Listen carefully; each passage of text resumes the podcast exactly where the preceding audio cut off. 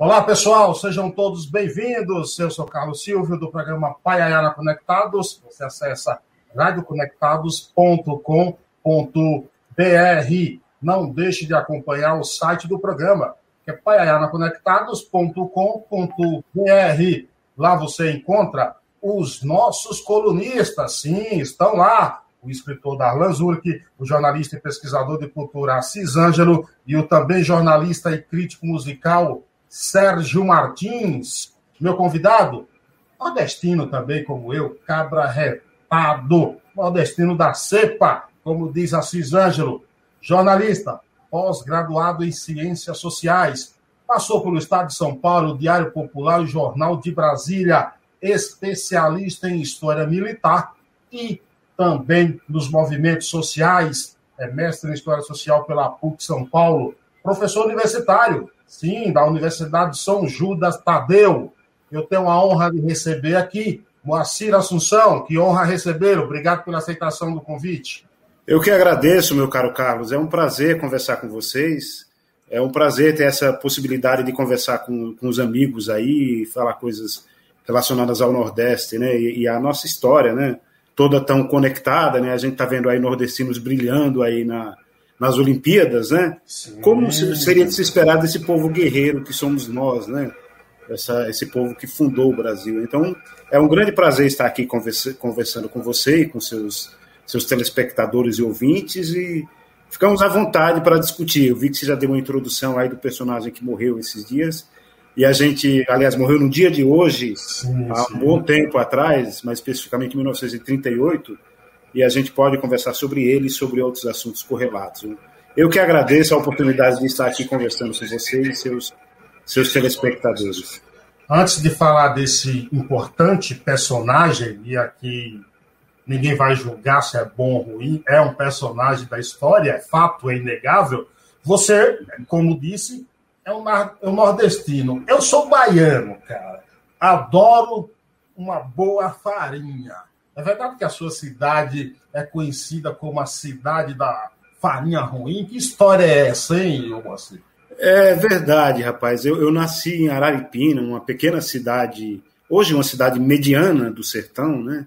Na verdade, eu só nasci lá porque era lá que tinha maternidade, mas eu sou egresso mesmo de uma cidade vizinha, chamada Trindade, que Trindade é a terra do gesso, assim como toda aquela região de, de Araripina, é uma área que tem muito calcário, muito gesso, porque aquilo lá foi mar em tempos imemoriais. Né? E Araripina, no passado, era conhecido como a terra da farinha ruim, porque dizem que produzia uma farinha de péssima qualidade. Né? farinha é um prato que, pô, aqui tem aquela velha piada do baiano, você gosta de mulher? Gosto. E de farinha? Vixe, Vixe. pelo amor de Deus, farinha, a gente gosta de farinha mesmo, né? Exatamente. E aí não, não dá para abrir mão. Então, Araripina tem essa fama mas na verdade eu sou de Trindade, que é do lado de Araripina. Na verdade era um antigo distrito que depois se emancipou, né? Sim. E essa cidade, inclusive, meu pai foi vice-prefeito, foi presidente da Câmara, teve uma carreira política e de comerciante lá. É que você sabe que o cearense é o judeu brasileiro, né? Dizem que quando os americanos chegaram na Lua, colocaram ali a bandeirinha deles Aí quando olharam de lado já tinha dois cearenses vendendo correntinha, né? Porque cearense, cearense é comerciante e realmente os, os brasileiros que foram para o Ceará, os portugueses, né? Sim. Eram basicamente cristãos novos, eram os Pereira, os Oliveira, os Café, os Ferreira, é, basicamente judeus convertidos. Então isso está um pouco na, na origem. Acredito que isso ajuda a explicar essa, essa coisa do cearense ser um comerciante nato, como o seu Moacir, meu pai, sempre foi, até escrevi um livro para homenageá-lo, né, que conta sim, a história disso. Né? Agora, o, o, a parte legal que eu acho dessas histórias é, é, que elas acabam, de certa forma, criando uma marca, e eu não vejo isso é, como algo negativo, não. Eu acho que vejo isso até com um certo bom humor. Por exemplo, eu sou baiano, quando dizem que o, que o baiano é preguiçoso, que o baiano. Claro que tem gente que pode usar isso com com aquela intenção de, de, de, preconceito, de ar de superioridade. Mas eu, na verdade, me rio dessas pessoas que entendem dessa forma. Eu acho que a gente também pode olhar essas, essas coisas com bom humor. Você até pode até falar melhor do que eu, do ponto de vista de um historiador, assim.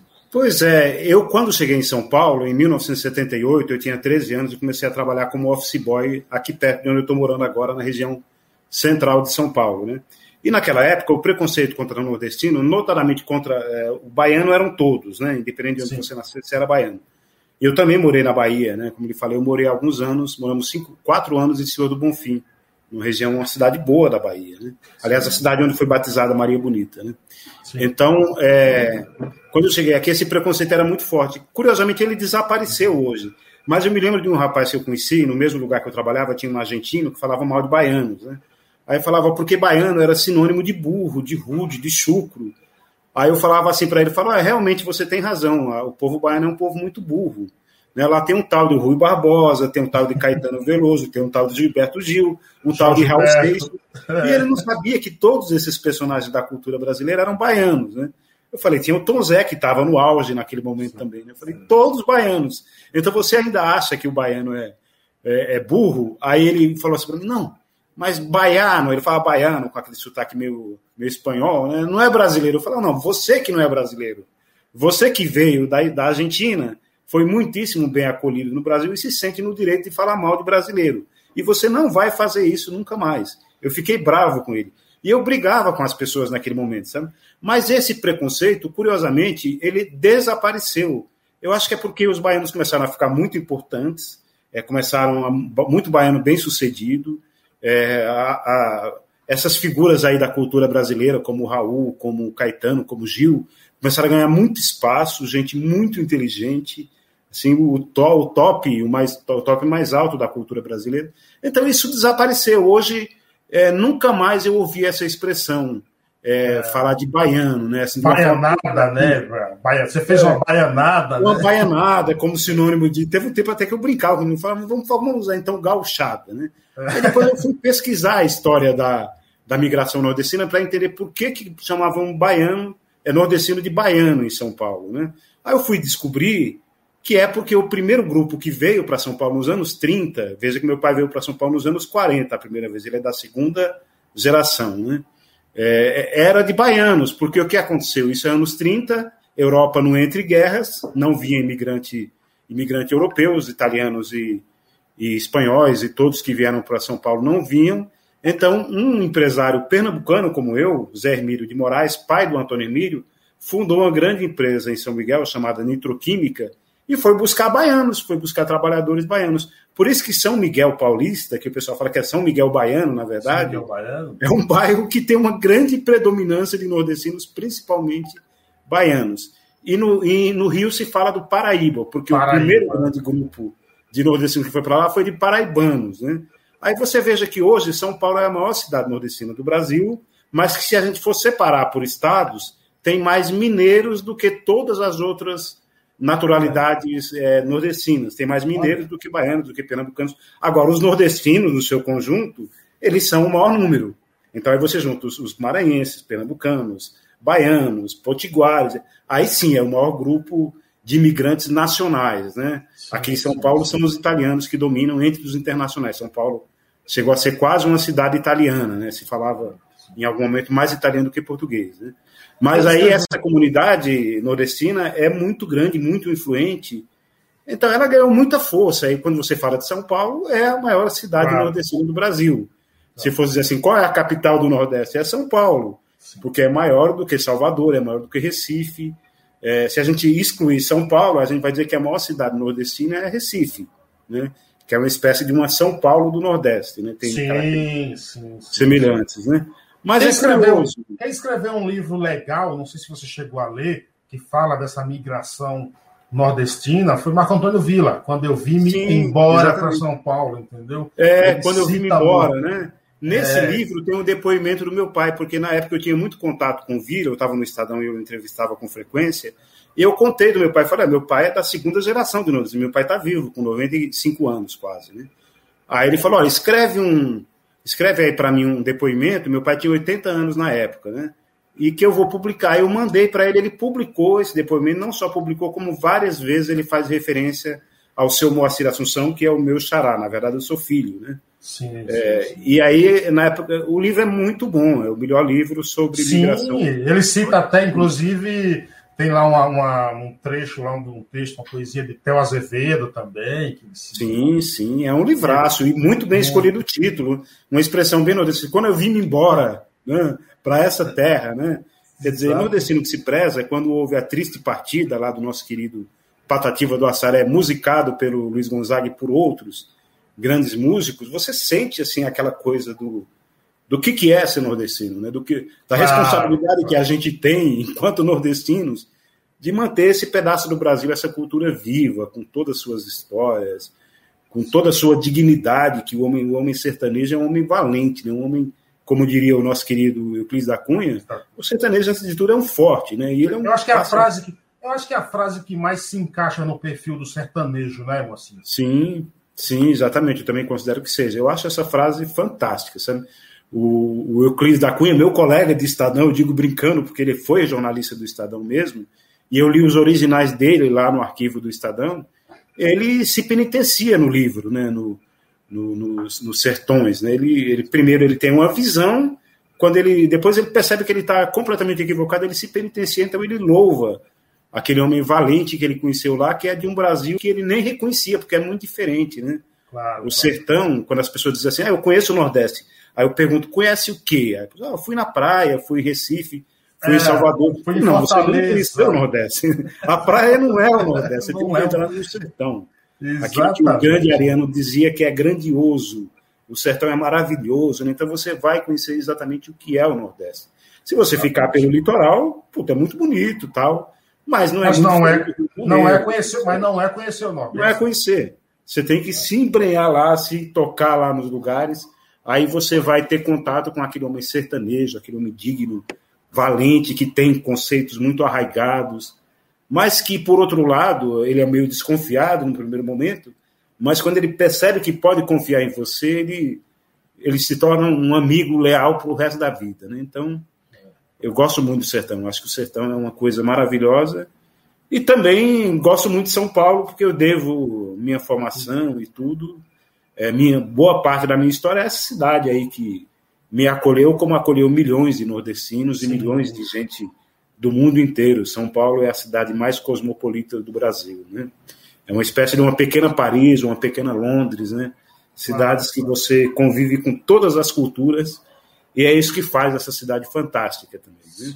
Agora, Moacir, deixa eu te perguntar. Eu fiz uma introdução aqui. Você também foi autor da Ficha Limpa aí, Lei da Cidadania, Manual para Brasileiros Conscientes, tema também de, de vários livros. Escritor, até eu gostaria que você falasse quantos livros já publicados, jornalista, historiador, professor, com qual você se identifica mais? Ou que, ou que você gosta de ser chamado? Olha, eu tenho uma, eu tenho uma piadinha para falar disso que eu peguei de meu amigo Flávio Venturini, né? Aliás, Fábio Venturini, tem o Flávio que é o músico, né? O Fábio é o meu amigo que ele tem uma carreira parecida com a minha, ele também é jornalista, formado pela São Juras, aliás, não foi meu aluno que ele se formou antes que eu entrasse lá. E ele é também é mestre em história e agora doutor em história, né? Aí o, o, o, Flávio, ele também é professor, né? Professor universitário de jornalismo, né? Ele, o Fábio diz assim, que ele fala que ele, quando ele quer que as pessoas achem que ele é inteligente, ele diz que é historiador. Quando ele quer que as pessoas tenham medo dele, ele diz que é jornalista. As pessoas tendem a ter medo do jornalista, né? Quando ele quer que as pessoas tenham pena dele, ele diz que é professor, né? Porque isso às vezes funciona em algum lugar. Pô, dá desconto para o professor, divide mais vezes. Meus professor ganha mal, estica essa conta aí.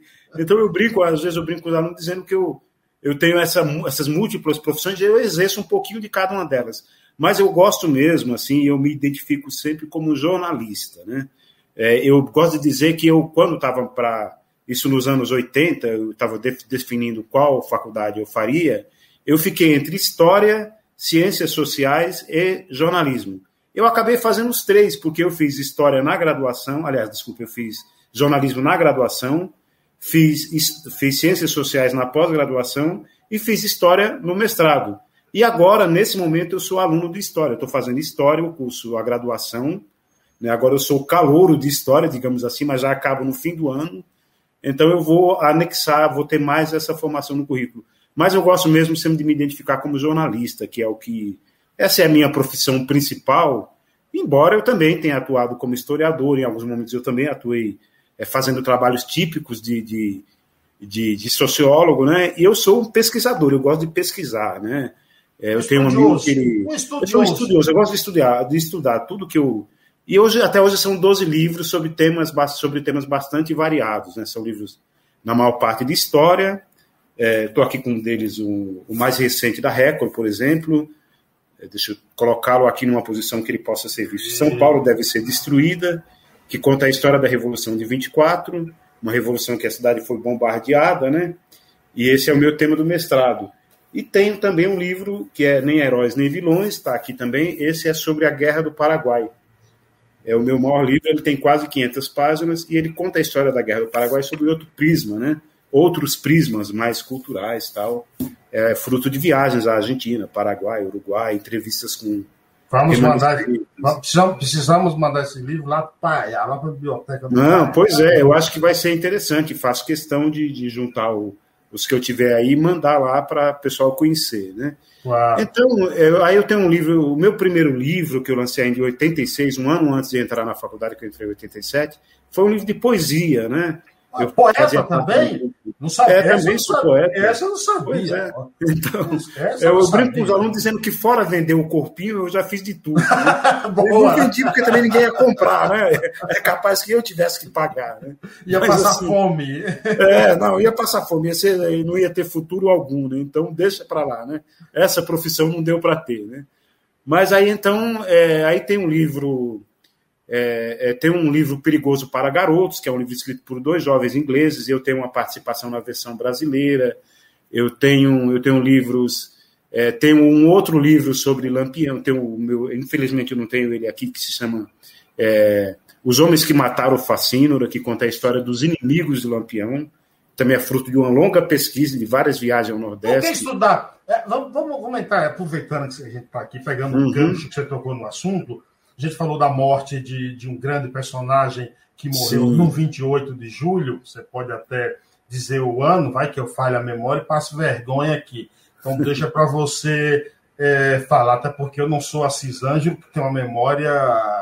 É, não, sei que, não, sei, né? não sei o que acontece com aquele, com aquele homem, não, que tem a memória daquele jeito. É, por que? Fale quem foi que morreu no 28 de julho e por que estudar os inimigos dele, sendo que ele foi o protagonista de tudo?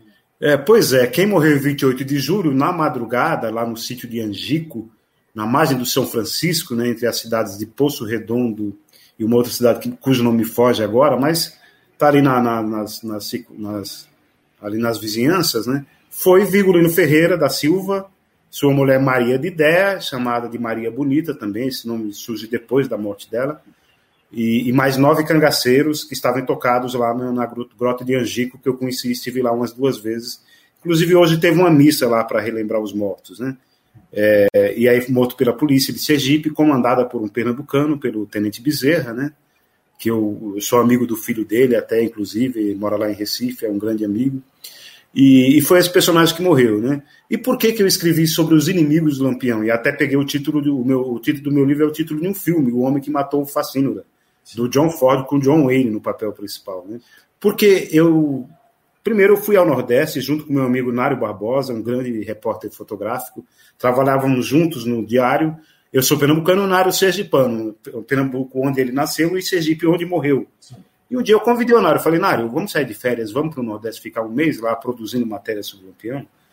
E ele topou na hora, claro, a hora que você quiser. Aí marcamos férias juntos e fomos, né? Eu, eu para escrever os textos e ele para fazer as fotos belíssimas que ele fez, por sinal. Né? Ficamos um mês no Nordeste e fizemos as primeiras é, matérias. Depois eu voltei mais duas vezes, né? Mas aí então, por que, que eu escolhi falar dos inimigos? Né? Primeiro, porque eu era um pesquisador novato no assunto. Né? Sim. Eu já tinha tido contato com a Vera Ferreira, que é a neta do Lampião, e que acabou ficando minha amiga, e também tive contato com um grande, um dos maiores pesquisadores de Lampião do Brasil, que não é, não é pernambucano, não é nordestino. Aliás, o Amaury Antônio Corrêa de Araújo, que morreu recentemente, estive no enterro dele, era um grande amigo e ele me ajudou muito a montar o roteiro para fazer essas entrevistas, né? E aí a gente foi, é, fomos fazer e fomos lá, influindo na história. Eu já tinha lido muitos livros, já tinha muitos contatos, já sabia com quem falar.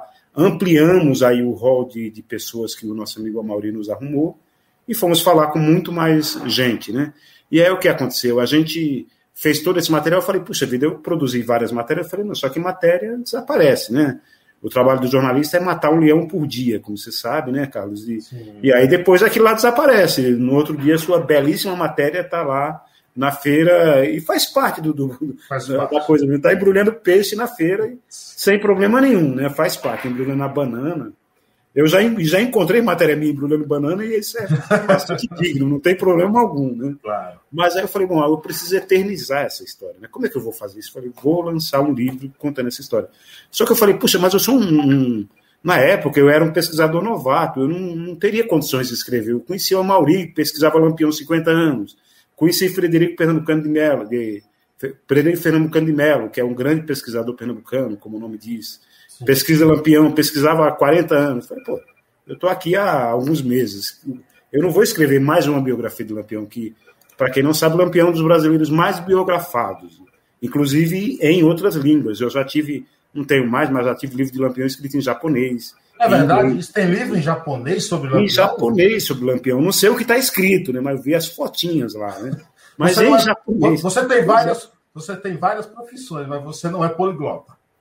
Pois é, não, poliglota não, não pelo menos japonês eu não tenho a menor ideia como se fala ou como se escreve, né? Seria um fracasso para tentar traduzir, só conseguir entender as fotos, né, no livro inteiro, né? Então, eu falei, que, que viés que eu posso dar para esse livro ficar interessante, né? Aí eu falei, pô, peraí, pô, se um cara é grande, imagine os inimigos dele, né? Porque eu coloco, por exemplo, Getúlio Vargas como inimigo de Lampião, porque foi no governo do Vargas que Lampião foi, que o cangaço foi extinto com, enquanto forma de banditismo organizado. Por quê? Porque ele, pô, o Vargas era o todo poderoso. De repente tem uns bandidos que aparecem muito bem vestidos, bem armados, com ouro até na coleira dos cachorros, então alguma coisa está errada. Aí ele pressiona seus interventores e fala: se vocês não matarem o Lampião, eu vou chegar à conclusão que vocês estão recebendo salário de bandido. E aí eles são forçados a, a eliminar o Lampião. Né? Então eu coloquei muitas, muitas pessoas como inimigos de Lampião e vários eu entrevistei. Eu me lembro do velho Davi Jurubeba que eu entrevistei com 95 anos.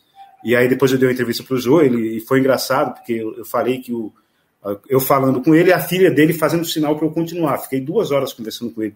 Aí quando acaba a conversa, e ele é um dos nazarenos, os mais valentes inimigos do Lampião, quando acaba a conversa, eu perguntei para ela, por que, que você ficava fazendo é, motivo, é, é, sinal para eu continuar conversando com o seu, com seu avô, era o avô dela, né? Ela falou: não, é porque, você vê, ele já tem um homem de quase 100 anos, ele tem um monte de problema de saúde. Mas quando fala de lampião, a adrenalina sobe e ele fica seis meses sem reclamar nem de dor de dente.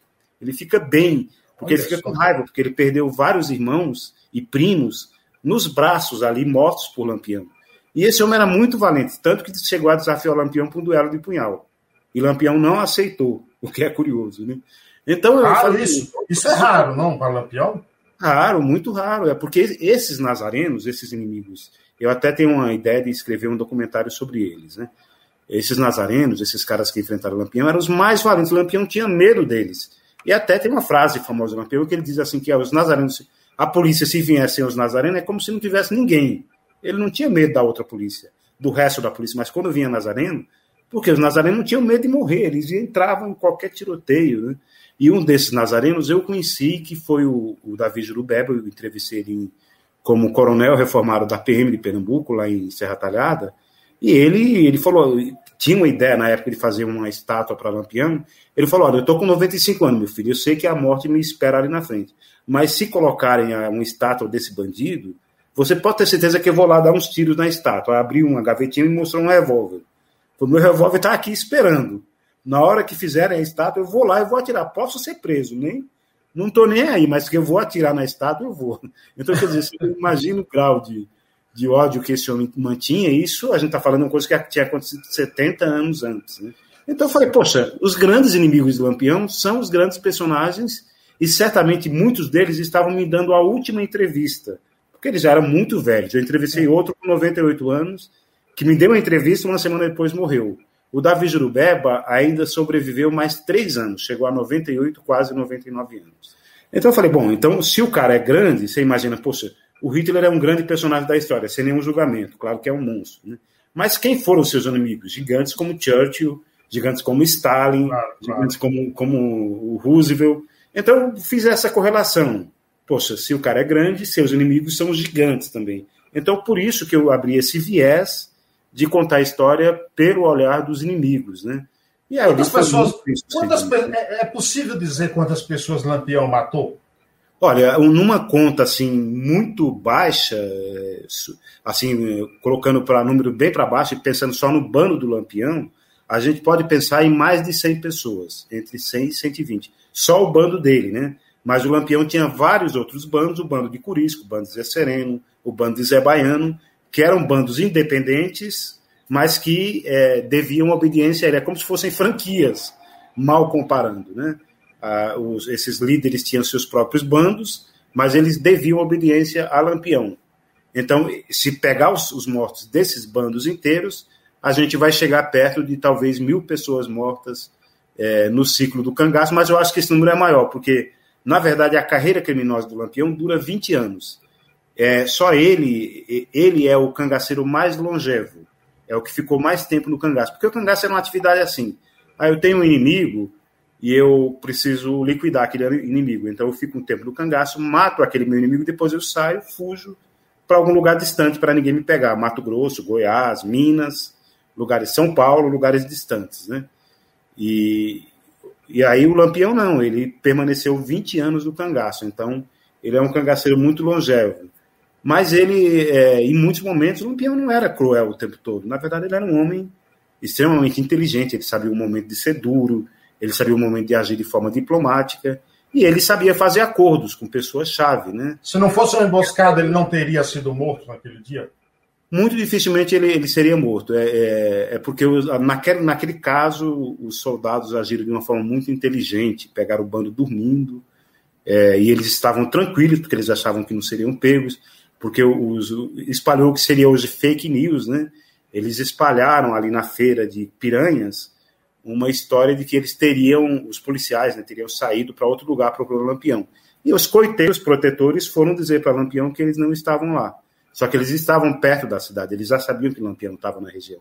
O que eles fizeram? Capturaram dois coiteiros, um acusou o outro, dizendo que o outro sabia onde Lampião estava. Foi torturado e acabou entregando, né? Sob eh, a possibilidade concreta de morrer, ele falou: não, eles estão em tal lugar e eles chegaram de madrugada com duas, duas ou três, duas metralhadoras, cercaram direitinho. E aí, tanto que só tem uma baixa entre os militares, que é o soldado Adrião. Ele é o único que morre e o, o comandante da operação fica ferido, né, o tenente Bezerra. Mas o, a, o número de mortes é desproporcional, porque quase sempre morriam mais policiais ou macacos, como os cangaceiros chamavam, do que cangaceiros, né? Eles quase sempre levavam vantagem porque Lampião era um tremendo estrategista, né? Ele, ele não agia se ele não tivesse certeza da vitória, né? E aí, às vezes, ele usava tática de guerrilha, né? Coisas que aprendeu, assim, ele não fez nenhum curso militar, naturalmente, mas ele aprendeu estratégia por conta própria e observando tudo aquilo, as, as chamadas guerras guaraníticas, as guerras dos índios contra os holandeses, né? Não é à toa que o exército, o pequeno exército de brasileiros e índios e negros, né, derrotou o exército holandês, que na época era como se fosse o exército americano, assim, o melhor exército do mundo, né, e foi derrotado lá nas batalhas de Guararapes, né, quer dizer, porque eles aprenderam a fazer guerra de guerrilha. Né. E esse conhecimento vista... o sertanejo tem, o Lampião aprendeu basicamente vendo as coisas acontecerem. Né. Do ponto de é um vista personagem fantástico. Né? Do ponto de vista histórico, onde você colocaria Lampião é, no altar de herói ou vilão? De vilão, sem dúvida. Lampião é um bandido, né? É, o que não quer dizer que a polícia fosse muito melhor, né? Uma vez eu, eu fui dar uma palestra e tinha alguns policiais, eles não gostaram muito da observação, né? Alguns PMs, né? Mas eu imagino o que, que acontecia. Você vê, hoje, agora, aqui em São Paulo, como você sabe, a PM começou a usar uma, uma câmera na, no uniforme. Então isso fez a letalidade cair a quase zero, porque tem fiscalização. Né? Mas você imagina, a gente ainda ouve histórias de, de policiais militares e civis também, né, policiais civis, também praticando crimes hediondos contra a população, principalmente os mais humildes. Né? E isso numa cidade como São Paulo, uma cidade com toda a fiscalização, com o Ministério Público, com a ouvidoria da PM, com tudo, com, com a imprensa ativa participando, a população denunciando tal. Agora você transporta esse policial para os anos 20 em pleno sertão, que era o fim do mundo. Então o cara ali ele era dono da vida ou morte sobre os outros. Né? Ele podia simplesmente chegar numa fazenda e dizer: oh, vocês são coiteiros, eu vou matar todo mundo aqui. E efetivamente matava. Né? Ele tinha esse poder. Né? Ele estava completamente sem peias e sem, sem fiscalização, no meio do sertão, no meio do nada. Né? Então, sem problema nenhum, ele poderia agir dessa forma, né? Então, é, é, isso que aconteceu. Então, a polícia também, em muitos momentos, ela age muito parecida com o cangaceiro. Aí, no meu livro, eu digo que, que vítima mesmo era o sertanejo pobre, que, ora, ele era vítima do cangaceiro, o cangaceiro passava lá e falava, você tem que me dar comida. E é claro que ele não ia negar, ele não era louco de negar. Aí, na sequência, chegava a polícia e dizia, você é coiteiro porque você acoitou os cangaceiros. Ele nem conseguia explicar que ele não podia, não podia dizer não. É impossível dizer não. Como é que você vai dizer não para a polícia, né? Aliás, para os cangaceiros. Não tem como. E aí ele, ele também sofria na mão do, da polícia e do cangaceiro. Né? Então, sem dúvida nenhuma, Lampião foi um bandido, o que não tira o mérito dele ser um homem à frente do seu tempo, um homem muito inteligente, um grande estrategista. E a polícia também, uma parte dela agia exatamente igual aos cangaceiros. Não eram todos, também tinham policiais éticos, etc. Né? Mas o que a gente sabe hoje é que, por exemplo, a polícia, uma boa parte do armamento dos cangaceiros era obtido com policiais corruptos. Quer dizer, não muito diferente do que acontece hoje nos morros do Rio, na periferia. Sim, narcotráfico, tudo. Quer dizer, o narcotráfico, se a gente fosse transferir os, os cangaceiros para o dia de hoje, claro que em história isso não acontece, né? Aquilo aconteceu lá naquela época. Mas, assim, se fosse, se tivesse essa possibilidade, os cangaceiros estariam mais próximos dos, do crime organizado, né? Do, não é à toa que se batiza esse novo crime organizado aí dos bandidos que chegam com muita força militar, na, muita força bélica nas pequenas comunidades, de novo cangaço, né? porque era mais ou menos, né? Os cangaceiros dominavam determinada região, ofereciam alguns benefícios para aquela população lá, e em troca pediam proteção. E é claro que a população não poderia se negar a oferecer essa proteção, né? ninguém de bom senso, né? Tem uma história famosa quando o Lampião recebe a patente de capitão dos batalhões patrióticos em 1926 em, Juazeiro para enfrentar a Coluna Prestes. E quem dá essa patente para ele é um simples funcionário, o único funcionário federal que tinha ali do Ministério da, da Agricultura. Uma, essa pessoa dá a patente para ele. Depois ele é, ele é levado para Recife, cercado de generais, e os generais perguntam assim para ele: por que, que o senhor deu a patente de capitão para um bandido? Aí ele falou: olha, eu só dei de capitão porque ele não me pediu de general, porque se ele me pedisse de general, eu dava, sem dúvida nenhuma. Como é que eu vou dizer não? Era um pedido do padre Cícero, o líder religioso, e um pedido do Lampião e dos seus cangaceiros que estavam ali do meu lado. Então, o cara Precisava do que mais? Você disse, não, eu quero a patente de presidente. Está aqui, o senhor é presidente a partir de hoje. Não tem discussão. Né? Não, não, não tem. É, uma pessoa normal, se ela não tiver acompanhada lá pelo exército, ela vai. Quer dizer, então, as relações eram complexas, né? É, e Lampião era um homem que sabia, é, como eu comentei em alguns momentos, ele, ele foi muito diplomático, né? É, então, também tem uma leitura da história em algum momento que tenta colocar Lampião como se fosse um líder da esquerda, Aí eu falo para os meus amigos, falo, gente, nunca foi. O Lampião, ele, na verdade, muitas vezes ele se aliou com os coronéis mais reacionários que tinha. Né? Ele, ele, na verdade, ele era um insubmisso. Né? Tem até uma pesquisadora francesa que o classifica assim como um insubmisso, mas ele não queria mudar o mundo em benefício das pessoas, ele queria mudar em benefício dele próprio. Né? O sonho esse dourado. Era, esse, era o, esse era o principal objetivo dele. Eu até acrescento uma segunda pergunta é, todos nós que somos nordestinos, ou também quem não é, mas que já estudou a história do, do nordestino, sabe que tem um pouco dessa. O nordestino é, de certa forma, um, um tanto quanto vingativo, ele não gosta de ficar atrás. Qual é a influência que tem de Lampião nisso aí? Bem, o Lampião, primeiro, ele é influenciado por esse meio, né? Porque ele vive numa época de, em que as questões eram todas recebidas, é, resolvidas na força mesmo, né? na bala, na facada tal. Então ele é produto de um meio já violento. Né? E aí o sertão é mais violento e as pessoas têm aquela, aquela questão da honra muito aflorada. Né? É, por quê? Porque isso é, é, típico de regiões rurais e regiões que têm ainda aquela mentalidade muito próxima do medievalismo, né? em que você tem que, se alguém lhe ofende, você tem que cumprir, você tem que se vingar. Se você não se vingar, você está moralmente morto.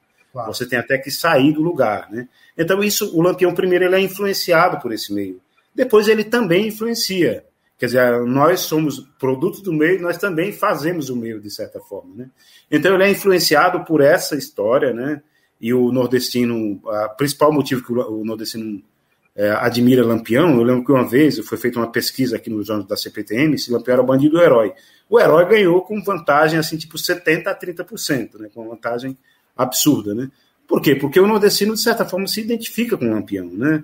É, a visão que há é que ele, em certa forma, ele combate, de certa maneira, ele combate o sistema, né? É claro que quando você vai pesquisar melhor, você percebe que em algum momento ele se alia com o sistema. Ele combate, entre aspas, né? tanto que ele é contratado é, para combater Prestes, que esse era um reformador. Eu também tenho uma biografia do Prestes. Sim. esqueci de, combinar, de comentar, né? É, eu tenho até biografia. Eu tenho até o título dela aqui, onde foi que eu anotei aqui, em algum lugar. É, em algum lugar eu anotei aqui. Inclusive, foi finalista no, no prêmio Jabuti, é isso? Sim, sim. Não, essa não. Essa, essa, essa não? É, o que foi finalista do prêmio Jabuti foram dois livros: o livro da Revolução, São Paulo deve ser destruído, e o livro do Lampião. Os dois foram finalistas do Jabuti. Né? Não ganharam, porque também só peguei pedreira pela frente. Né? Mas, enfim, estavam lá. Né? É um revolucionário então, brasileiro, né? Isso, Luiz Carlos Prestes, um revolucionário brasileiro. É um livro que me foi encomendado, eu escrevi para é para o público de ensino médio, um livro mais simples, né, pequenininho e tal, uma pequena biografia, né. Então, é, o que acontece? O, o, Lampião, ele, então essa figura dele com essa com essa mística do nordestino valente, que é de fato mesmo, por enfrentar a seca, não é para qualquer um, né, enfrentar um tempo inclemente e ainda se manter ali lutando, né, não é para qualquer um, né. E, e, aí, em algum momento, o nordestino considera que o Lampião enfrenta o sistema, embora em muitos momentos ele se alia ao sistema, né? ele passa a fazer parte do sistema. Né? Mas, de qualquer forma, ele é um personagem, é, o que o Frederico diz, eu acho que faz sentido. Se ele tivesse vivido 100 anos antes, na época que o sertanejo enfrentava os índios bravios para sobreviver, ele seria um herói da pátria, né? Ele seria visto como um fundador de cidades, mais ou menos como os bandeirantes foram vistos até pouco tempo. Hoje eles são são bastante desprestigiados, né? mas em algum momento eles foram vistos como gigantes, fundadores de nacionalidade, os homens que alargaram os limites do Brasil. O Lampião seria visto como um capitão insubmisso que enfrentou os índios mais bravos na Guerra dos Bárbaros, que é a guerra mais bárbara da história do Brasil, que de um lado tinha índios bárbaros e do outro lado os brancos bárbaros, né? É, então é uma guerra horrorosa, sim, né? Sim, então é, é, o Lampião é um personagem complexo, né? mas não resta dúvida que ele foi um bandido. Né? É, eu jamais poderia dizer para uma família de vítima, eu entrevistei muitas, né? dizer que Lampião é um herói. Putz, não tem como não ser. Né? Agora, mas você falou, você a gente pondera, né? Sim, pois você não. tocou no assunto aí de estátuas. Em 2020, você disse o seguinte, abre aspas, as estátuas foram feitas em um outro contexto, não podemos ser anacrônicos é, destruir os monumentos não é uma boa opção. Semana recente aí, semana passada, houve aquela queima à estátua do Borba Gato. Eu gostaria o que é que você acha dessa história e se você mantém essa sua frase dita em 2020. Eu mantenho, rapaz. Eu, eu não consigo. É, até porque eu conheci a pessoa que fez o Júlio Guerra, eu convivi com ele bastante tempo. Na época eu tinha um, uma coluna no Diário Popular contava a história dos bairros de São Paulo. Aí quando fui contar a história do, do Santa Maria, eu entrevistei, ele foi meu personagem principal da matéria, o, o Júlio Guerra. Eu convivi com ele muito tempo. O Júlio Guerra nunca foi um reacionário. Ele homenageou o Borba Gato porque ele era descendente dos, dos fundadores de, São, de Santo Amaro, que era um município independente até 35, mas o, o, o, aliás, o Júlio Guerra, ao mesmo tempo, também é autor da estátua da Mãe Preta lá no Lago do Paissandu. Então, como é que eu vou chamar de fascista, de reacionário, um cara que fez a estátua da Mãe Preta, reverenciada por toda a comunidade negra do Brasil, que fica atrás de uma igreja da comunidade negra, a Igreja Nacional do Rosário, que é ali no Pacaembu, que é a igreja dos negros. Tanto que no passado essa igreja ficava mais perto da região central e ela foi expulsa por causa dos atabaques, né? Os, os sacerdotes negros juntavam a religião católica com a Umbanda e faziam uma missa cheia de atabaques, cheia de, de, de características negras, né, africanas. E aí os, os, a elite paulista, pô, tira essa igreja daqui. Eles foram lá para o Lago Paissandu, que era um pouco mais distante do centro. Eles estavam antes na Praça Antônio Prado. Né? Então, eu acho que a gente, a gente quer questionar, na verdade, se a gente for pegar lato senso a história do Borba Gato, ele era um comerciante, ele não era exatamente um, um bandeirante sanguinário, como até Raposo Tavares ou Anguera em algum momento. Então, eu, não, eu acho que a gente poderia colocar uma placa ali da, do lado da estátua e dizer, ó, ela está, essa estátua, feita em 1968, portanto, muito depois dos Bandeirantes, do período dos Bandeirantes, homenageia esse personagem, porque foi um dos fundadores de Santo Amaro. No entanto, é, ele também representa os bandeirantes que foram vistos como alargadores de fronteiras, são vistos como sanguinários. E você sabe que se você, eu estive quando estive no Paraguai, uma coisa curiosa, se você for chamado de paulista lá, é considerado ofensivo. Porque ah, quem é? era ele, pois é muito curioso isso, ele que ele é. como paulista. Eles nem sabem que o paulista é brasileiro também, eles têm até essa dúvida. Mas eles identificam com os bandeirantes que cercaram as reduções jesuíticas e capturaram os índios guaranis lá do Paraguai e trouxeram para cá como escravos. Por quê? Porque eram índios que já sabiam trabalhar, então eles trouxeram para lá. Agora, se a gente fizesse, a gente, o grande escravagista, o maior comerciante de escravo de São Paulo, se chama Manuel Preto e foi fundador da freguesia do Ó, do bairro da freguesia do Ó.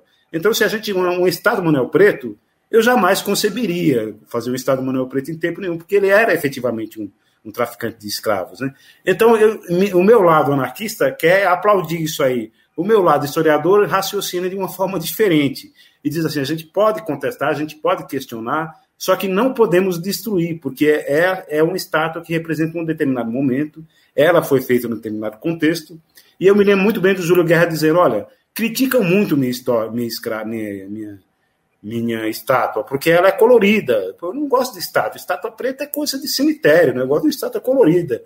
Dizem que ele é um boi mascarado, já chamaram de tudo. Eu não estou nem aí, não me importo.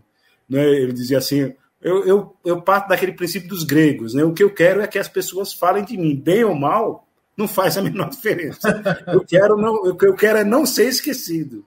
E ele dizia uma coisa muito interessante, que era até é, um pouco anarquista, né, vamos dizer assim. Ele dizia: olha, o, o patrimônio que eu tenho, que meu pai deixou, é suficiente para eu viver até o fim da minha vida, eu não preciso ganhar mais nada. Então, para ganhar a vida, eu faço os quadrinhos e vendo para as pessoas. Só que se eu sentir que meu quadro está sendo menosprezado, maltratado na casa da pessoa, eu vou lá e pego o quadro de volta e devolvo o dinheiro da pessoa. E vendo o quadro para outra pessoa que trate bem dele. Eu não quero que meus quadros sejam maltratados. Então, ele era uma figura interessante, ele nunca foi um fascista. Eu jamais colocaria descendente de uma família rica, mas uma pessoa que vivia de forma humilde. Essa estátua ele fez no quintal da casa dele, ele tinha uma casa muito grande, simples, mas grande, ali uma casa antiga em Santa Amaro. Então eu não consigo conceber. Quer dizer, então vamos queimar a estátua da Mãe Preta. Então, se fosse para queimar, imagine se a gente tivesse queimado lá o. o as, pessoas sabem, as pessoas sabem quem foi Mãe Preta? Eu nem sei se sabem, né? Eu tenho lá minhas dúvidas, né? Então, é, eu sigo aquele princípio do Raul, né, que o Raul dizia assim que é preciso ter cultura para cuspir na estrutura. Né?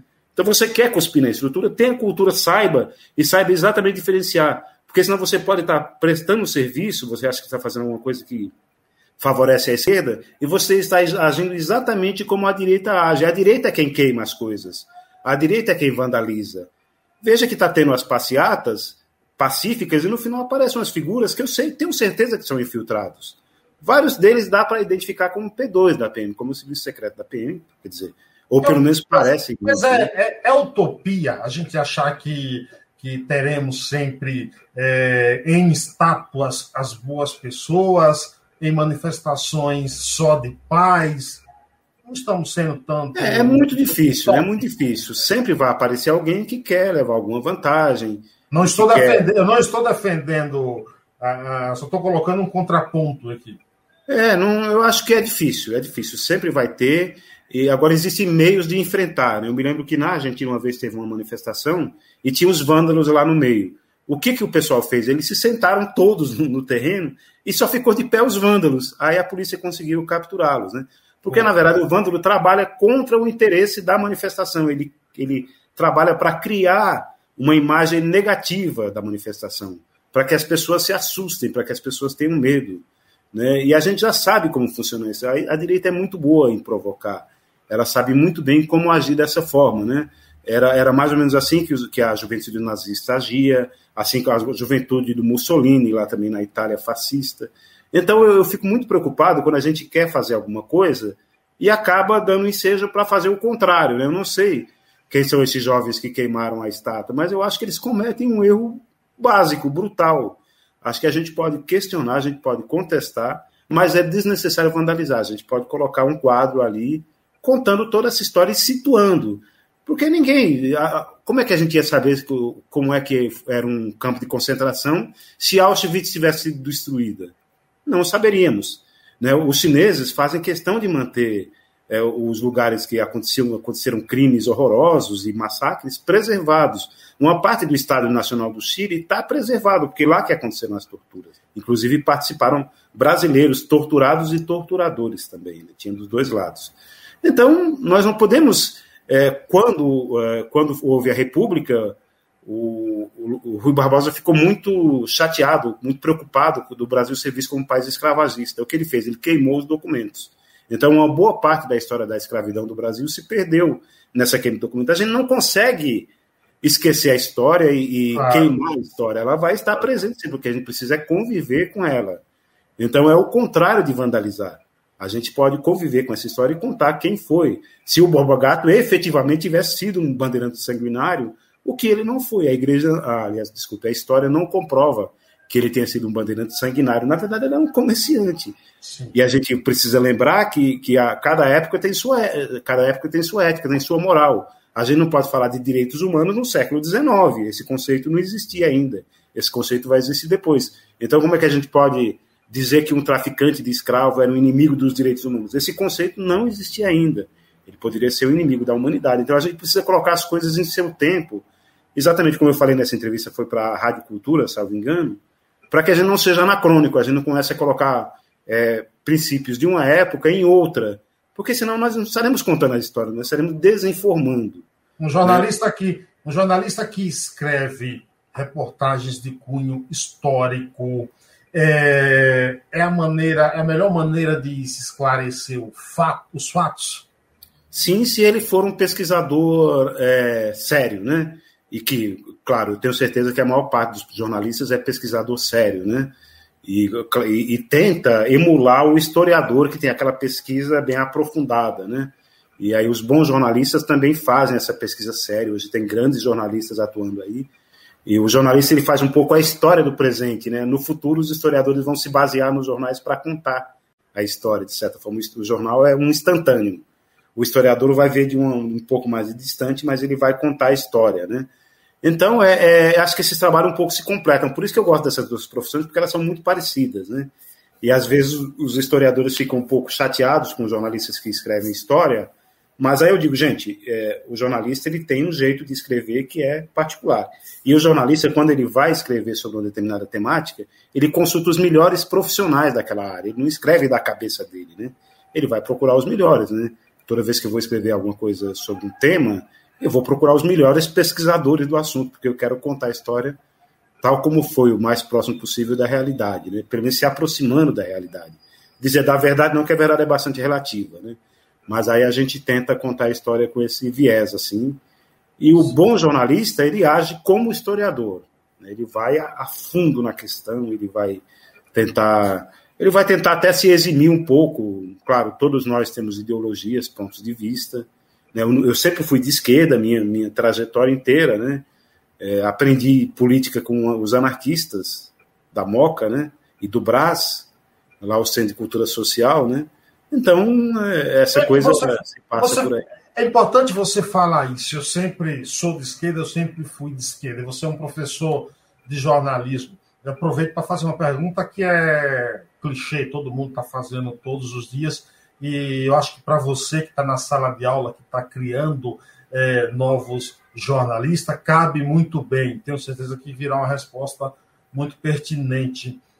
O jornalista erra quando admite um lado, E ao admitir, é impossível ser imparcial ou é impossível que o leitor não o veja com um lado tendencioso? Pois é, é uma boa pergunta, excelente pergunta, na verdade, Carlos. O que que acontece, né? É, eu sempre fui, minha vida inteira, eu fui jornalista de política e de cidades, né? Quando eu estava no jornal, enquanto eu estava no jornal como repórter de política, eu me eximia de fazer comentários políticos em rede social e outros espaços, porque exatamente eu era, eu, eu não queria ter minha é, imparcialidade, entre aspas, que ninguém é totalmente imparcial, né? Claro que nós sempre temos lado, né? A gente pode até omitir alguma coisa, mas a gente sempre tem lado. Mas aí, nesse caso, como eu era repórter de um jornal, de um grande jornal, e atuava na política, eu tinha que conversar com todo mundo, eu procurava ser mais moderado. Só que todo mundo sabia a minha visão, né? E todo mundo sabia que eu era de esquerda. Né? Todo mundo sempre soube, nenhum problema. Mesmo assim, as pessoas me respeitavam, elas sabiam que eu não seria mentiroso, né? Porque eu partia do seguinte princípio: meu primeiro compromisso é com minha profissão, né? independente da minha ideologia, é com minha profissão, é com o leitor e, em terceiro lugar, com o jornal no que eu trabalho.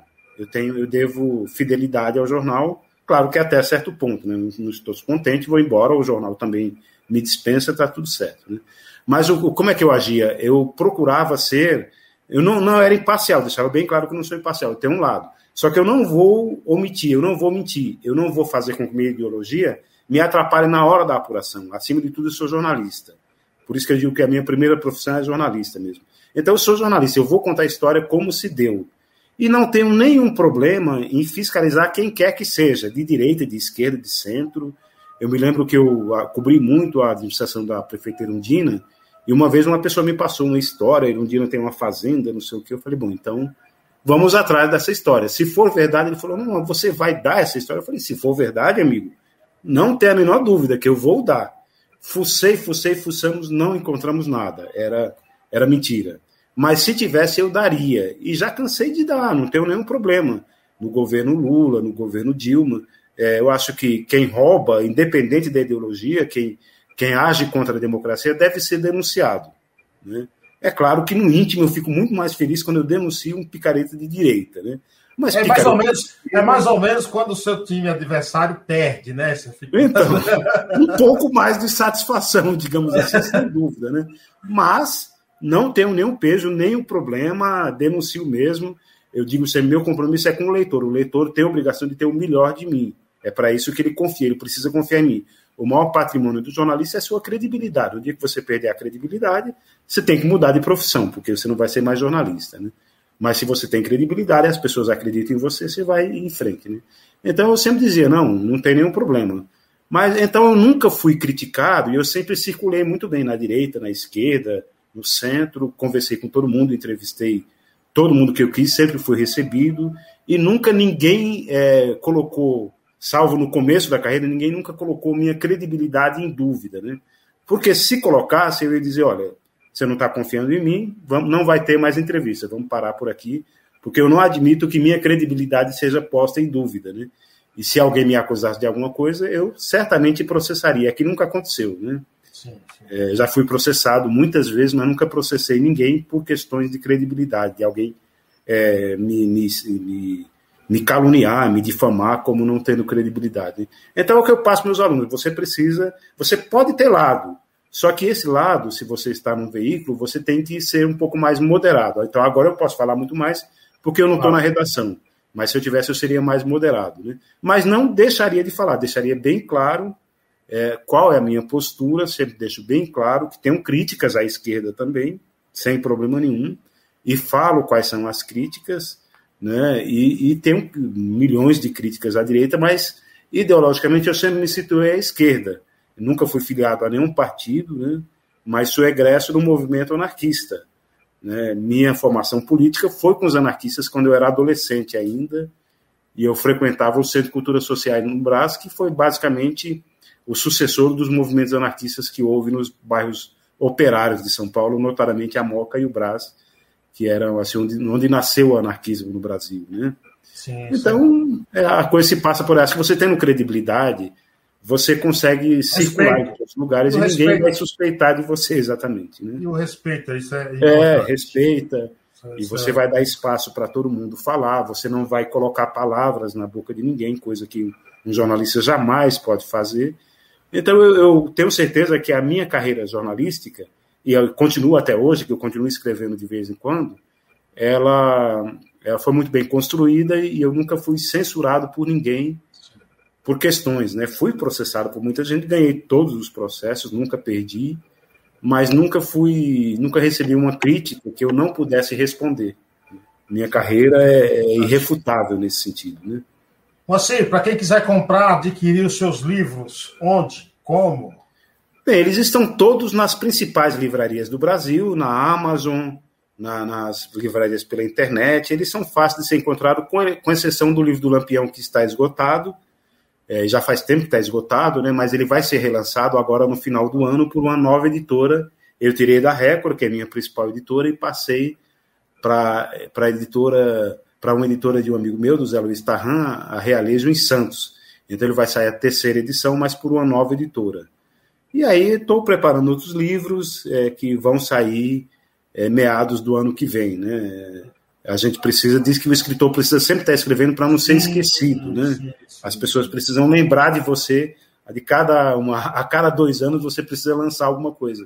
E eu já faz quatro que não lanço nada novo, mas esse ano vai sair uma nova edição do, do Lampião, que vai ter um capítulo a mais. Exatamente esse capítulo fala do novo cangaço, essa nova modalidade de crime organizado que existe hoje no Brasil. Espero esse livro ansiosamente. Moacir, Gratidão, cara. Obrigado por ter disponibilizado esse tempo. Você tem muita história, daria para a gente ficar Isso. aqui a noite toda batendo papo. Muito obrigado, é. cara. Satisfação enorme. Toda minha, um prazer, sempre à disposição, Carlos. Um grande abraço para você, meu caro Carlos Silvio, e para todos nossos telespectadores, ouvintes, todos aqueles que acompanham a Paiana, a Paiana Conectados. É um enorme prazer falar com você a gente já tentou outra vez, por alguma razão não deu certo, mas agora finalmente deu certo. Claro. E vamos estabelecer o contato. Estão prometidos os livros lá para a biblioteca, que eu faço questão de, em algum momento conhecer lá também. Muito Bibliotecas prazer. são lugares que eu me sinto em casa. Né? Muito prazer. Obrigado a todos que estão nos ouvindo. Você que não está acompanhando ao vivo, mas está acompanhando agora, tanto no podcast da Rádio Conectados, em radioconectados.com.br ou também em todas as plataformas digitais, Spotify, Deezer, Tuner, Google Podcast, Apple Podcast. Estamos lá. Muito obrigado a todos. Até uma próxima. Se inscreva nesse canal. Um abraço. Abraço. Mais podcasts como este você encontra no site da Rádio Conectados, radioconectados.com.br ou no seu aplicativo de podcast favorito.